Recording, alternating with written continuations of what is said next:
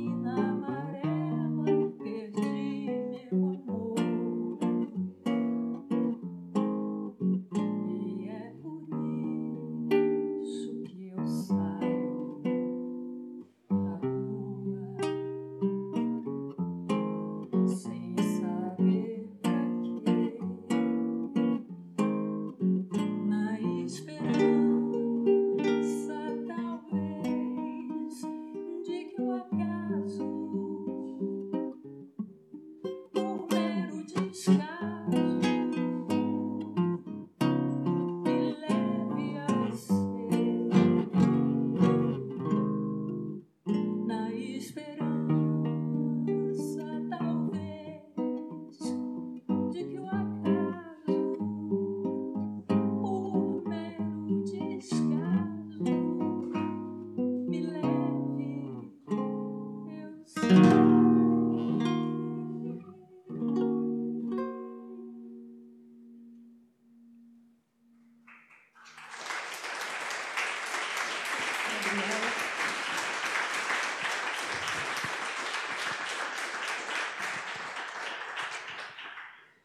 Ora bem, depois da música vamos falar um bocadinho, então, não é? Hum, Adriana, este, hum, o título deste espetáculo baseia-se neste livrinho que eu tenho aqui na mão e que foi um livrinho ah, muito importante para o desenvolvimento da poesia brasileira. E o livro é de 1925, ah, editado ainda por cima em Paris. E, hum, e este livro marcou, de facto, uma geração, aliás, mais do que uma geração. Sim. Qual é o papel que este livro tem, por exemplo, na sua, no seu trabalho e na- nas suas composições? É, não é só esse livro, é todo o movimento. Primeiro quero dizer, quero agradecer o convite, dizer que estou muito contente de estar aqui e, e a minha dúvida sobre tirar ou botar os óculos é que se eu tiro os óculos eu não enxergo vocês e se eu ponho os óculos eu enxergo vocês e como eu sou tímido eu baixo os óculos, então não tem muita saída. O Pau Brasil é esse livro de 25, mas a Semana de Arte Moderna é, é de 1922. Esse foi o momento do modernismo no mundo, vamos dizer. E o Oswald de Andrade é o poeta cabeça desse movimento. É um cara sofisticado, iconoclasta, é, irônico, satírico, né, debochado, que ah, acha que nós, os brasileiros, a poesia brasileira, tem que parar de copiar a poesia europeia, sobretudo portuguesa. Ah, e ele propõe isso com muita violência.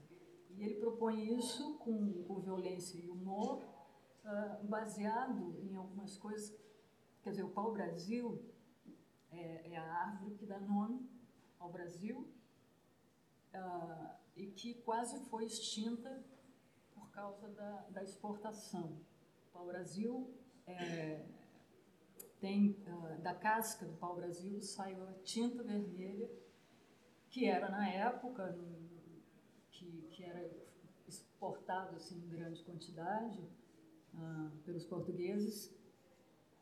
Ah, o tipo era a tinta mais difícil de se conseguir e era justamente a cor que a realeza usava, que a nobreza usava e que a igreja usava.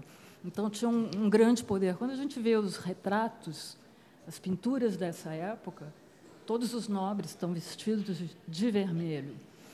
E, e é engraçado que na carta de Pero Vaz de Caminha ao rei de Portugal, que é uma carta importante para nós, onde Pero Vaz de Caminha ele se depara com aquela coisa que não parece com nada, que é o Brasil, com os índios, e ele vê aquilo do ponto de vista europeu e, sobretudo, jesuíta. É, ele não fala do pau-brasil. Quem fala do pau-brasil, quem se dá conta de que existe pau-brasil, é o Américo Vespúcio. E, a partir daí, começa a exploração. Então, o Oswald de Andrade faz essa ligação ah, de que nós existimos, enquanto brasileiros, que há vida no Brasil antes dos portugueses, porque a história do Brasil começa quando o Brasil foi descoberto, mas isso não é verdade. Né? Há uma história, nós não conhecemos, porque foi Claro, anterior. É? destruída. Exato. Mas, é, então, ele, ele coloca essas coisas juntas. E o rito da antropofagia, e o pau-brasil, e tudo isso como questões, e ele traz isso como é, uma questão de identidade nacional, Claro. traz isso para a poesia, embora ele fosse deslumbrado com a França. Bastante, bastante. Bastante Aliás, o livro é editado de facto em. Paris, não é? É. Há aqui uma frase do, do Paulo Prado, na abertura do, do livro, que diz: A poesia pau-brasil é, entre nós, o primeiro esforço organizado para a libertação do verso brasileiro. E tem um pouco a ver com aquilo que estava a dizer, não é? Que é, há depois o movimento, o, o, a Tropicália, mais tarde, o movimento modernista, há uma série de gente que se deixa influenciar, não só pela, pelo modo de escrita e pela, por esta liberdade do Oswaldo de Andrade, como por todos os poetas que, a partir daqui, se foram eh, criando e trabalhando, não é? Eu acho que há ciclos, eu acho que essa ideia, como a gente fala sobre a democracia, que pode não ser perfeita, mas é a menos ruim das opções, eu acho que essa ideia do Oswald é a menos ruim das ideias que, que existem até aqui para se falar sobre a identidade, vamos dizer, uh, brasileira em termos de, de arte. Uma das coisas, uma das operações que ele fazia porque os poetas brasileiros ficavam imitando os portugueses de um jeito papagaístico, assim. Ele pegava coisas dos portugueses é, e até imitações que os brasileiros faziam dos costumes portugueses, como a burguesia, os ricos anunciavam no jornal o nascimento de uma criança rica. É, então, ele pegava aquele anúncio, copiava aquilo e colava no livro dele como se fosse um poema. Era uma coisa para rir da, da, da, burguesia, de onde ele vinha. Era para rir disso. E essa operação, é um ready-made, na verdade. Você pega uma coisa dessa põe no seu livro. Então, ele fazia operações que parecem muito um cut and paste, uma coisa assim, parecem muito normais hoje em dia, mas não são, não eram, melhor dizendo. E, e eu acho que essa ideia, que às vezes é muito. Isso vai em ondas, às vezes é, as pessoas contrariam muito essa ideia. As pessoas é, não gostam da ideia da antropofagia porque imaginam uma coisa canibalesca, que é um outro tipo de coisa. Né? O canibalismo é uma coisa que se dá por gula ou por fome, numa, numa, numa, vamos dizer, numa emergência, numa situação de sobrevivência na guerra, num acidente, numa uma coisa assim. Antropofagia, a primeira pessoa que fala em antropofagia é Homero. Não é uma invenção tupi-guarani, de jeito nenhum. E é uma celebração, é um ritual, é uma coisa, é, é uma coisa espiritual, na verdade. Parece não ser, mas é. E, e, a gente, então, nesse ritual, entre outras coisas, a gente se apropria da força do outro o poder do inimigo. Se eu como o inimigo, eu estou comendo as qualidades do inimigo. Eu não estou comendo para ah, destruir o inimigo. Ao contrário, eu quero o que é bom nele, eu quero o poder dele. Então, volta e meia alguém diz, ai, mas antropofagia são mau, maus modos à mesa. Não, não, não se trata disso. Adriana, em 2017 apresentou aqui, eh, em Lisboa, o espetáculo das Rosas, Sim. que já tinha um pouco a ver com a, a, sua experiência em Coimbra, com uma série de estudos que fez, com a descoberta de alguns poetas medievais e com o cruzamento de uma série de coisas do Portugal e do Brasil. Um, e agora, este, este A Mulher do Pau-Brasil, que foi, aliás, canibalizar o título ao Osvaldo Andrade, não é? Uh, tem a ver também ainda um pouco essa experiência, mas uh, certamente vai mais além. Ou seja, o que eu queria perceber um pouco é que experiências é que neste espetáculo um, pensou e que nos propõe em palco? Na Mulher do Pau Brasil? Uhum, é porque eu fiz um, um, concerto quando eu morava em Porto Alegre, antes de ir para o Rio.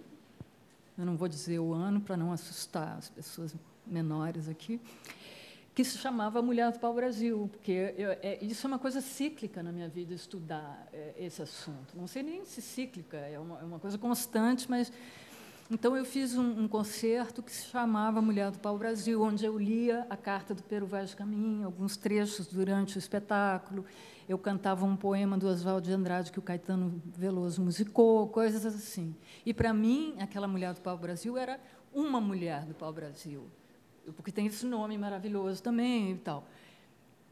Agora, a Mulher do Pau Brasil, eu entendo que sou eu dessa vez, porque ah, isso é o produto da minha residência em Coimbra, depois de seis meses, porque eu estou na Universidade de Coimbra, eu estou na Europa, no mundo civilizado, e eu fiquei pensando, é, será possível, que eu acho que isso também era uma, uma questão interna do Oswald de Andrade, ah, será possível conviver com a civilização, com o mundo erudito, que é o mundo do show das rosas, do concerto das rosas, e manter o pensamento selvagem? e não perder o pensamento selvagem? E creio que é. Creio que é. Então, as pessoas agora me dizem: ah, não sei como te chamar, embaixadora, comendadora. Não, eu sou a mulher do pau-brasil, porque quando quando eu estou no Brasil, eu sou Adriana, mas quando eu estou em Oxford, quando eu estou em Coimbra, eu sou a mulher do pau-brasil. Entendi isso, gostei disso. Eh, é um regresso, já percebi, é um regresso a uma temática que já, já tinha Sim, sido explorada sim. em termos de concerto, mas passado estes anos, eh, em termos de novidade, can- canções novas, eventualmente compostas para aqui, o que é que você tem de facto para apresentar em palco neste Mulher do Pau Brasil? Para lá dessa quer ideia extraordinária. Você Não, mas uma coisa ou outra pode dizer, naturalmente. Não, é? Posso. não eu, tudo. eu tenho uma canção pela qual eu estou apaixonada, que é Uhum. a canção As Caravanas, do Chico Buarque, que é uma canção que me bateu como, é, como poucas canções na vida, como se eu fosse adolescente e descobrisse um disco novo. Isso eu achei que não ia mais me acontecer, faz muito tempo que não acontece, e ela é perfeita, porque eu estou falando da mulher do pau-brasil hoje, estou falando do Brasil de hoje, do pau-brasil de hoje, porque o pau-brasil quase foi extinto por causa da tinta. É, hoje em dia, ele não, não se precisa mais do pau-brasil para a tinta, mas precisa-se do pau-brasil porque não há outra maneira com que se faça os arcos para cellos e violinos e violas. Então, a música erudita não existe sem o pau-brasil hoje. Não se aceita. É, a- é a madeira que tem a tessitura e a flexibilidade. É, existem duas palavras para essa madeira ser perfeita para os arcos dos instrumentos eruditos de corda: é resistência e flexibilidade. Quando eu penso em resistência e flexibilidade, eu penso no brasileiro. É isso que a gente é ou que a gente precisa ser para sobreviver no Brasil. Acaba por ser uma metáfora do Brasil hoje, não? Exatamente. Exatamente. Aí a gente volta aos Oswald. Uhum. Né? Uma metáfora do Brasil nesse sentido. Mas além do Caravanas do Chico Buarque, enfim, que é uma canção que Caravanas se Chico apaixonou. Buarque fala, ele faz uma analogia da- dessas caravanas dos pretos, assim, ele faz essa, essa os pretos descendo o morro, descendo da favela, armados, parecem as caravanas de muçulmanos, de, de refugiados. Ele faz uma comparação incrível e trata as palavras, como sempre, de um jeito impressionante, mas a canção tem um impacto. E eu- não vejo nada tão parecido com o que está acontecendo. Ninguém conseguiu, eu acho, traduzir o que está acontecendo com o Brasil agora, porque me interessa o Brasil de agora. Evidentemente, por esse ponto de vista do Oswald de Andrade. E vejo a antropofagia por esse ponto de vista, não pelo ponto de vista jesuíta. E, e- e eu acho que as caravanas ah, estão aí muito bem colocadas. É uma canção difícil de fazer, estou penando para aprender. E ela, enfim, está no disco com um arranjo de disco. E nós vamos transpor para o palco, ainda não sabemos bem como, mas estamos trabalhando. Em palco, aliás, além de vocês os dois, há um outro músico, um Há um piano, outro não é? Um músico, pianista. Ricardo Dias Gomes. é. Exatamente. Hum, falou das caravanas de Chico eu não quero estar aqui a puxar o fio ao espetáculo todo, mas alguma coisa que tenha composto de novo que possa apresentar neste espetáculo? Há? Ai, se soubesse que você ia fazer essa pergunta, eu tinha trazido um pré-roteiro. O que mais a gente tem? Não é preciso, mas não é preciso o pré-roteiro, Adriana. Ah, bom, tem essa linda que é, é, é um poema ah, da Emily Dixon, traduzido pelo Augusto de Campos, musicado pelo Cid Campos. É, a dor tem algo de vazio, não sabe mais a era em que veio ou se havia, tempo em que não era. Não vou entregar tudo, mas, mas é, parece que não tem a ver, mas tem. Ah, eu estou fazendo uma canção que eu não sei se ela vai passar pelo meu próprio crivo, chamada A Mulher do Pau Brasil, que meio que conta, fala da minha trajetória. Ahn, tem, eu acho que eu tenho canções específicas para isso. Tem, como qualquer roteiro meu, como qualquer alinhamento meu, tem um pouquinho de ca- cada coisa. Músicas feitas para aquilo, pescarias e, e No retomar desta ideia para este concerto em particular, há a ideia que isto possa passar para um projeto, por exemplo, mais fixo como um disco ou não? Ou é apenas uma coisa pensada de novo para palco só? Essa coisa pensada como ó, o meu, eu chamo de concerto tese, porque é o traba meu trabalho. eu fiz uma residência em Coimbra, eu fiquei em Coimbra, dando aulas na universidade. O que a universidade me pediu foi um livro sobre a história da Universidade de Coimbra para crianças no Brasil, que eu fiz. Ainda preciso ilustrar, mas o texto está pronto. Agora, como produto da residência, de estar morando em Coimbra, é, como eu fiquei pensando sobre essas coisas todas, sobre estar em Coimbra, sobre pensar a canção do exílio, que é um poema que eu vou dizer. Então, provavelmente eu vá cantar o Sabiá, que é a canção relativa à, à canção do exílio, ou poema que foi escrito no Jardim Botânico da Universidade de Coimbra. Quer dizer, pensar isso, essa relação que a Universidade de Coimbra tem com a independência, com as várias ondas de independização do Brasil que a Universidade de Coimbra sempre esteve a favor, sempre deu força para os movimentos, quer dizer, a, os alunos vinham do Brasil, alunos da elite brasileira, obviamente, que podiam mandar os filhos para cá para estudar, e eles um no direito, o outro é, nas letras, o outro, enfim, mas se conheciam aqui porque eram brasileiros. Depois, quando voltavam para o Brasil, se encontravam lá e começavam a conversar do ponto de vista de quem tinha visto o Brasil de fora. E essas, é, essa coisa começou a gerar um pensamento de Brasil. Até um determinado momento, nós não éramos brasileiros, nós éramos brasilianos, nós não tínhamos uma ideia do que é o Brasil, uma ideia nossa de Brasil. E a Universidade de Coimbra sempre foi cúmplice disso, sempre suportou essa ideia. A Inconfidência Mineira, com exceção do Tiradentes, que era pobre, Uh, o Cláudio Manuel da Costa, essa turma toda estudou em Coimbra. É, então, Coimbra tem uma relação assim com o Brasil, direta, a universidade tem. Então, eu fiquei pensando sobre todas essas coisas uh, durante esse tempo lá. Uhum. Como isto tudo passa por eh, olhares sobre o Brasil, Oswaldo de Andrade, os olhares mais recentes, aquilo que estava a falar agora, qual é o seu próprio olhar sobre o Brasil neste momento e aqui de Portugal, a esta distância? Eu não sei, eu cheguei há quatro, eh, quatro dias na Europa, eu cheguei aqui há dois. Eu acho que vou pular essa pergunta, porque não, olha, é doloroso para um brasileiro. Acho que para qualquer pessoa. Eu fico, eu não posso entender como é que o Brasil colocou-se nessa situação, porque somos uma democracia. Estamos nessa situação, estamos, nos pusemos nessa situação. É, eu espero que a gente passe por isso rápido, pelo que está acontecendo, porque eu penso que esse nível de corrupção há muito tempo vem matando as pessoas. As pessoas estão morrendo. É uma coisa, eu não sei como essas pessoas que, esses políticos que, que dizem que acreditam num Deus que castiga, como é que eles põem a cabeça no travesseiro. Mas isso, isso não é do meu departamento. Acho melhor eu, eu parar por aqui. Bom, Adriana, qual é a canção que vamos ouvir a fechar esta, esta pequena conversa? É... Qual é? Bom, nós escolhemos aqui os quadros na esperança de que vocês nos acompanhem, se quiserem. Bom, vamos então aos quadros.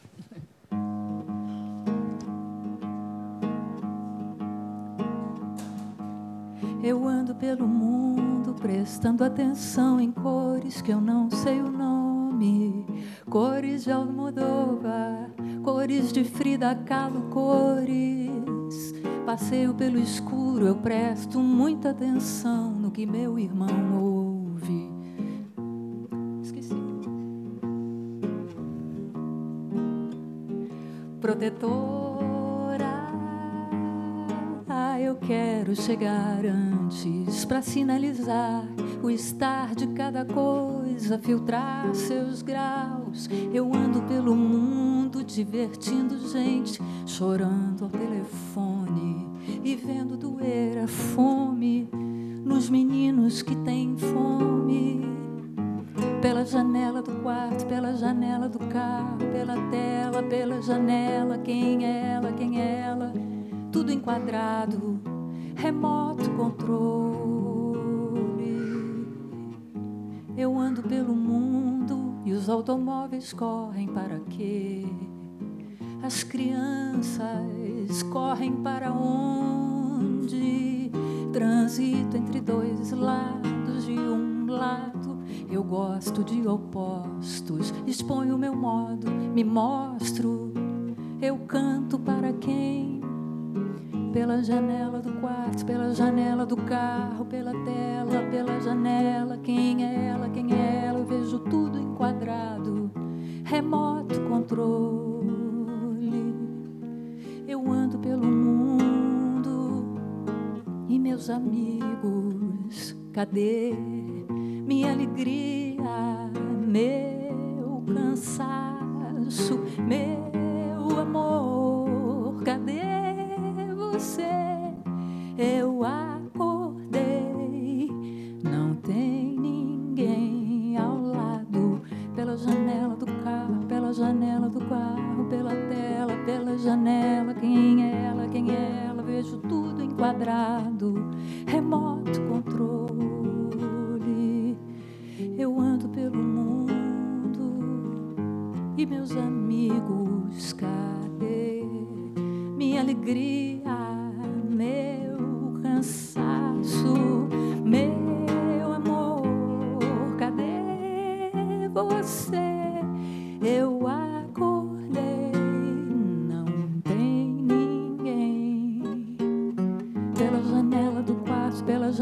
do carro, pela tela, pela janela. Quem é ela? Quem é ela? Tudo enquadrado,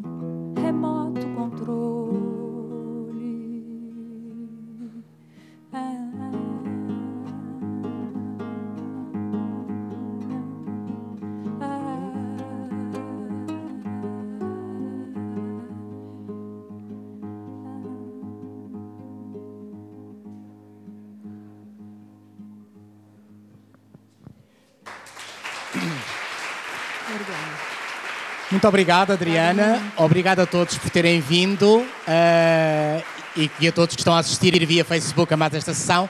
Até à próxima sessão aqui no Auditório do Público. Obrigado a todos. Obrigado, o Gabriel também. Obrigado.